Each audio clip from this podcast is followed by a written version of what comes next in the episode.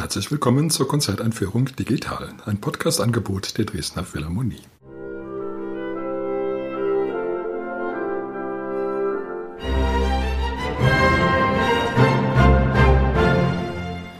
Mein Name ist Albert Breyer, ich bin Komponist und möchte Sie in das Programm der Konzerte am 13. und 14. Mai einführen.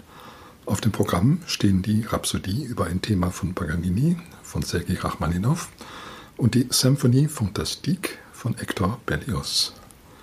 Die Dresdner Philharmonie spielt unter der Leitung von Miko Frank. Die Solistin ist Anna Winitskaya. Die Geschichte, dass ein Künstler seine Seele dem Teufel verschreibt, um großartige Kunstwerke hervorbringen zu können, Natürlich wird er dann trotzdem nachher vom Teufel geholt. Diese Geschichte ist schon ziemlich alt und sie gibt es in zahlreichen Variationen. Zahlreiche Musiker müssen mit dieser Geschichte leben als Legende, so auch Niccolo Paganini. Ihm wurde eben auch nachgesagt, seine Seele dem Teufel verschrieben zu haben, nicht nur damit er großartige Werke schreiben konnte, sondern vor allen Dingen damit er ein großartiger Geiger, ein unübertroffener Geiger werden konnte. Nun, das ist er ja auch geworden. Wie weit her das nun ist mit dem Teufel, das muss besser im Dunkeln bleiben. Jedenfalls hat es seinem Ruf in diesem Falle dann doch eher nicht geschadet. Es war nämlich die Zeit, als der romantische Künstler Virtuose in Mode kam, also der doch etwas undurchsichtigere, düstere, aber überaus begabte Künstler, der dann in Erscheinung trat und mit unübertroffener Brillanz sich produzierte, ein riesiges Publikum gewann, aber dann auch wieder verschwand, der exzentrische Lebensgewohnheiten hatte und in jedem Fall eher eine Romanfigur war als ein lebendiger Mensch.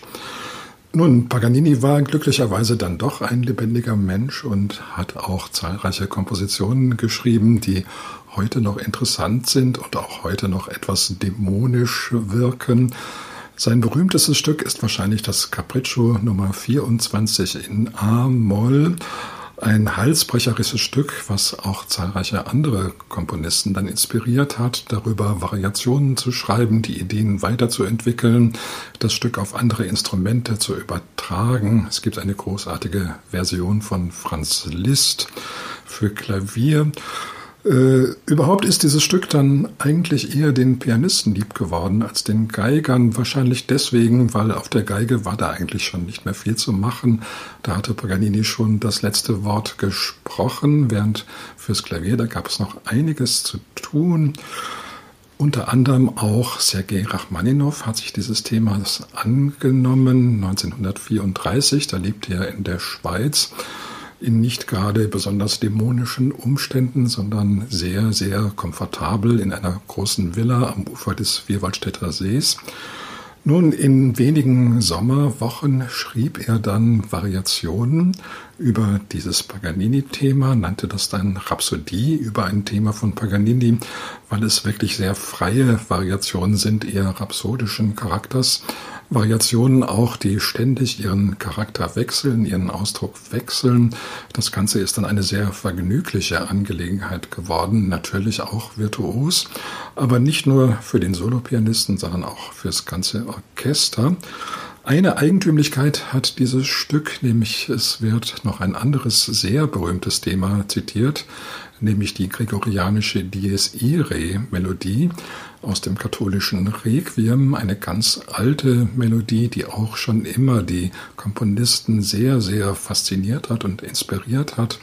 Da gibt es auch zahlreiche Zitate. Nun kann man sich fragen, wieso eben Rachmaninow darauf kommt, ausgerechnet das Dies Irae in seine Variationen einzubauen. Und die Antwort, die er selber gegeben hat, die entspricht natürlich genau der Geschichte, die ich eben erzählt habe, dass nämlich Paganini dem Teufel seine Seele verkauft habe und das wird nun eben angedeutet dadurch, durch das Dies Irae, dass er dann eben auch vom Teufel geholt wird und am Tag des Zornes, Tag des Schreckens eben in der Hölle landen muss.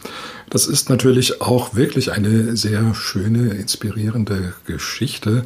Andererseits kann man das bei Rachmaninow dann doch so ganz ernst nicht nehmen. Das ist zwar schon so ein bisschen so ein Kinoschrecken, wenn dieses Dies Irae auftaucht, aber man weiß doch nun eigentlich wird die Geschichte doch gut ausgehen. Vielleicht wird Paganini dann doch im letzten Moment durch höheres Eingreifen vor der ewigen Höllenstrafe bewahrt. So jedenfalls klingt diese Musik und sie ist eigentlich, wenn man so will, auch eher eine Apotheose von Paganini. Nicht nur von Paganini, sondern auch von Rachmaninow selbst. Er war ja ein großartiger Pianist, der dann auch die Rhapsodie selber uraufgeführt hat in Baltimore. Rachmaninow war wahrscheinlich ein Beispiel dafür, dass man einfach nur lange genug leben muss, um großen Erfolg zu haben. Seine Anfänge, die waren sehr, sehr schwierig, aber nach und nach machte er eine wirklich glänzende, musterhafte Karriere. Da hat ihn auch der Zweite Weltkrieg nicht gehindert. Er ist dann in die USA emigriert, war aber da genauso erfolgreich wie in Europa. Es gibt noch eine andere berühmte Komposition, wo das Dies Irae als Zitat eine große Rolle spielt. Das ist die Symphonie Fantastique von Hector Berlioz.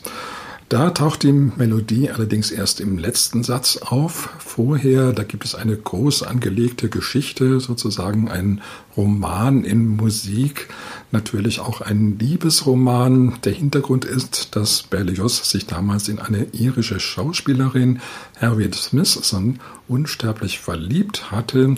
Sie spielte die Ophelia in einer Aufführung des Hamlet in Paris. Danach schrieb er Bellius unzählige Liebesbriefe, aber er konnte das Herz der Schauspielerin nicht erweichen.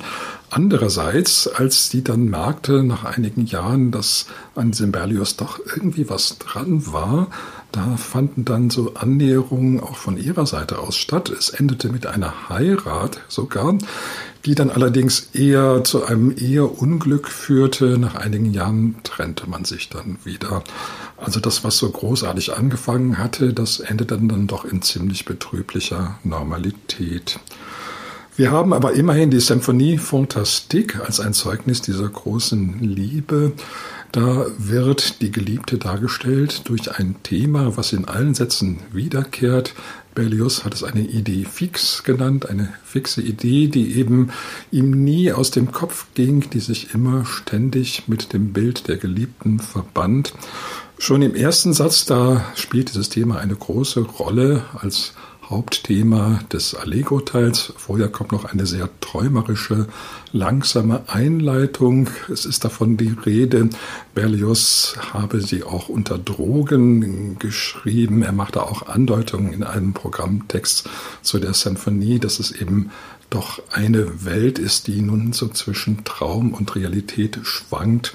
So ein bisschen Drogenfantasien kommen davor, eigentlich in allen Sätzen. Es ist immer so ein bisschen verrückt, ein bisschen schräg, aber auch sehr intensiv. Im zweiten Satz, da gibt es eine große Ballszene und natürlich mitten im Ball taucht die Geliebte wieder auf und verschwindet allerdings auch wieder. Aber der Komponist ist jetzt so derartig seelisch getroffen, dass er aufs Land flüchtet. Da ist zunächst einmal Ruhe. Es gibt einen wunderschönen Dialog zwischen Englischhorn und Oboe, zwei Hirten, die einander antworten. Aber es bleibt nicht aus, selbst im friedlichen Landleben taucht wieder das Bild der Geliebten auf. Es gibt eine große Steigerung. Die Geliebte drängt sich geradezu auf den Komponisten.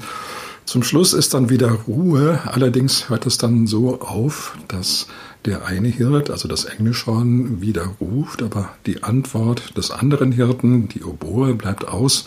Stattdessen hört man in der Ferne Gewitter grollen, was durch damals ganz avantgardistische Paukencluster dargestellt wird, also ganz eng nebeneinander liegende Töne auf vielen Pauken, die dann so ein ganz unbestimmtes Donnergrollen darstellen. Im vierten Satz nun, da wandert die Geschichte endgültig in das Reich des Traumes, nämlich der Komponist träumt, er würde zum Richtplatz geführt. Das ist dann wirklich noch so ein bisschen mit Erinnerung an Guillotine und französischer Revolution, also eine ganz straffe Marschmusik. Der Komponist wird aufs Schafott geführt und da im letzten Augenblick seines Lebens taucht natürlich wieder die Idee fix auf, das Bild der Geliebten. Dann fällt das Fallbeil und dann sollte man eigentlich denken, nun jetzt ist es vorbei, der Protagonist ist tot, die Musik kann aufhören. Das tut sie aber nicht, nämlich es kommt noch ein Hexensabbat als Finale. Der Komponist träumt, dass er also jetzt in der Hölle landet, wo alle Teufel losgelassen sind. Und diese Teufel singen natürlich mit Vorliebe das Dies Irae, diese uralte Schreckensmelodie.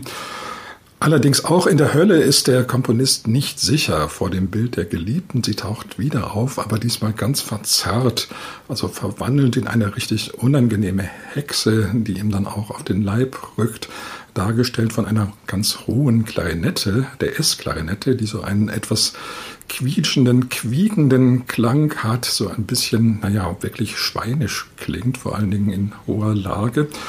Und das ist natürlich eine völlige Widerrufung dieses edlen Bildes, was der Komponist zu Anfang hatte von seiner Geliebten. Es ist eine ganz verzerrte Parodie, wahrscheinlich eines der ersten Beispiele in der Musikgeschichte, dass ein Thema eine derartig krasse Verwandlung durchmachen konnte.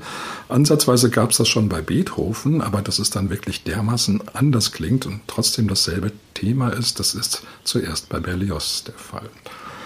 Es endet dann wirklich mit einem großen Höllengelächter. Die Teufel triumphieren und zum Schluss wendet sich die Musik sogar nach Dur, aber das ist kein freundliches Dur, sondern ein ganz höhnisches Dur. Auch ein bisschen Verzweiflung liegt darin. Wir wissen ja dann, wie die Geschichte weiterging, aber die Symphonie Fantastique, die hört an dieser Stelle auf, also in der absoluten Verzweiflung, die aber eine sehr virtuose und auch eine sehr vergnüglich anzuhörende Verzweiflung ist. Zum Abschluss noch einmal der Hinweis auf die Konzerte. Sie finden statt am Samstag, den 13. Mai um 19.30 Uhr und am Sonntag, den 14. Mai um 11 Uhr im Kulturpalast Dresden. Ich wünsche Ihnen viel Freude.